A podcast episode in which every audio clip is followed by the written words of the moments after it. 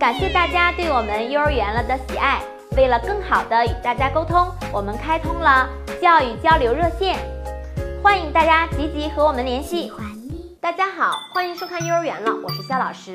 亲子游戏在幼儿成长过程中啊，起着非常重要的作用，能够促进亲子关系的发展，密切亲子之间的情感联系。所以说，亲子游戏对孩子的好处是非常多的，能够促进亲子情感交流，培养对学习的兴趣，也反应灵敏性，促进认知能力的发展，社交能力的发展，促进宝宝良好情绪发展，能开发宝宝右脑。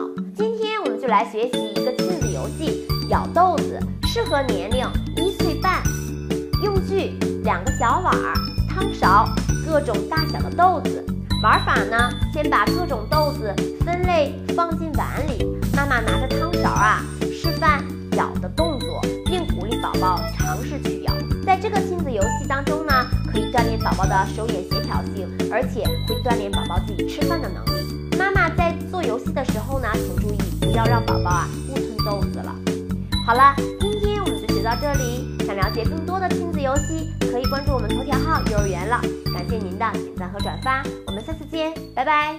为了感谢大家对幼儿园了的喜爱，我们给大家送福利了。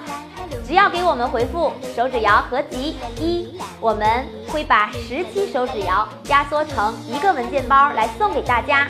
和孩子玩手指谣，再也不用东找西找了。